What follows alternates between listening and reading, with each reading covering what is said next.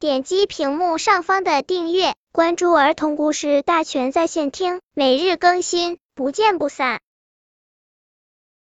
本片故事的名字是《小猫喵喵的胡须》。小花猫喵喵非常爱漂亮，每天打扮的干干净净的，还不忘在镜子面前照来照去。有一天，它在草地上玩。碰见了小鸟和小鸭子，就高兴的跑过去跟他们打招呼。可是小鸟一看见它就大笑起来，哈哈，喵喵，你不是女孩吗？而且这么小，怎么就有胡子了呢？小鸭子在旁边也说，哎呀，看起来跟老爷爷一样，真难看。喵喵听了，撅着嘴，伤心的跑开了。他回到家，立刻把胡子剪了。妈妈看见了，吓了一跳，说。你没有了胡子怎么捉老鼠啊？我又不用胡子抓老鼠，而且胡子很难看。喵喵说。猫妈妈叹了口气，什么也没说。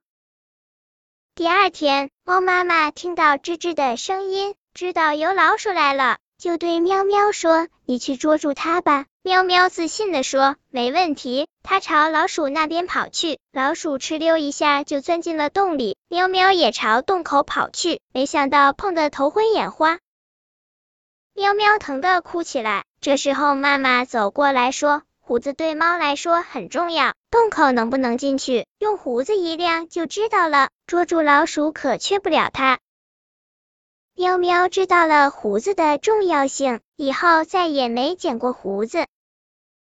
猫的胡须不仅仅是一种装饰，更是猫的一种特殊感觉器官。猫的胡须根部有极细的神经，稍稍触及物体就能感知到，有雷达般的作用。当猫在黑暗处或狭窄的道路上走动时，会微微的抽动胡须，借以探测道路的宽窄，便于准确无误的自由活动。爱美的喵喵剪掉了自己的胡子，就抓不到老鼠了。其实它不知道自己的胡子用处大着呢。